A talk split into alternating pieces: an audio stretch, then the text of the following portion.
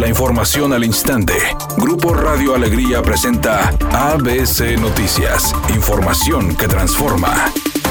Los alcaldes de San Nicolás, Daniel Carrillo, de Guadalupe, Cristina Díaz y de Juárez, Francisco Treviño, cabildean el aval a los incrementos al impuesto predial y que alcanzan hasta el 49% de aumento, según informó el panista Carlos de la Fuente. Se les hizo el que el objetivo de este Congreso es, en las cinco comisiones hacendarias municipales, tener una agenda de un día para que vengan las juntas municipales catastrales, tesoreros, a explicar el porqué de los aumentos para que los legisladores estén con menores dudas y podamos tener la facilidad de aprobar o rechazar. Aunque el exceso de velocidad y la cultura vial de los regiomontanos son señaladas como principales causas, existe otro factor que influye en los más de 60 mil percances que ocurren cada año en Nuevo León, la mala planeación urbana. Datos del INEGI del Observatorio Ciudadano de Seguridad Vial revelan que en el 2020 ocurrieron entre 223 y 241 fallecimientos a causa de percances viales y más de 4.300 personas sufrieron algún tipo de lesión. Luisa Pérez Barbosa de Movimiento de Activación Ciudadana señaló que existen cruces o puntos donde los hechos viales ocurren de manera repetitiva y el problema está en el diseño de calles y avenidas, como en el distribuidor vial entre Sendero, Carretera Colombia y Carretera Alaredo en los límites de San Nicolás y Escobedo. Para el urbanista Gabriel Todd, el hecho de que el exceso de velocidad sea el principal factor de percances y fallecimientos no excluye el deficiente diseño vial. Por otra parte, en el 2010, la Organización Mundial de la Salud lanzó el Plan Mundial para la Seguridad Vial denominado Diseño de Acciones para la Seguridad Vial 2011-2020, donde se considera el diseño vial como un factor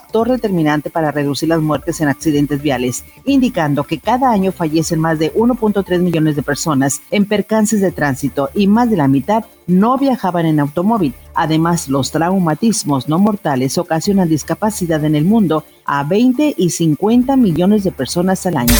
El subsecretario de Seguridad, Ricardo Mejía Verdeja, informó el rescate de tres niños de entre 11 y 14 años desaparecidos en Oaxaca y que fueron enganchados por criminales a través del videojuego Free Fire para llevarlos a Nuevo León a trabajar como halcones. Y el criminal le ofrece trabajar en Monterrey para permanecer en un cerro checando frecuencias de radio y avisar si hay presencia policial, es decir, lo que se conoce como halcón. Para tal efecto le ofrecen 8 mil pesos quincenales, ya que le gustaban mucho las armas y ganaría mucho dinero. Editorial ABC con Eduardo Garza. Hernán Villarreal, secretario de Movilidad, llegó poniendo metas a corto, mediano y largo plazo. Para los primeros 100 días de administración, el plan es la compra de 510 unidades de transporte, 400 de gas natural y 110 eléctricas. Dice que en tres años se habrán cambiado 3.000 unidades y al final del sexenio todas. Como declaración y proyecto está bueno. Falta ver qué pasa en el primer trimestre para saber si se cumple o no con lo prometido. Al menos esa es mi opinión y nada más.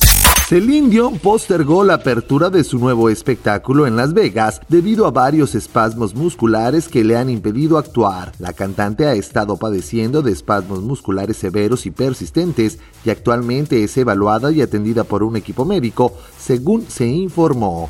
Los conciertos programados del 5 de noviembre al 20 de noviembre y del 19 de enero al 5 de febrero del año entrante han quedado suspendidos. Es un día con escasa nubosidad. Se espera una temperatura máxima de 30 grados, una mínima de 20. Para mañana jueves se pronostica un día con cielo parcialmente nublado. Una temperatura máxima de 30 grados, una mínima de 20. La actual en el centro de Monterrey, 26 grados. ABC Noticias. Información que transforma.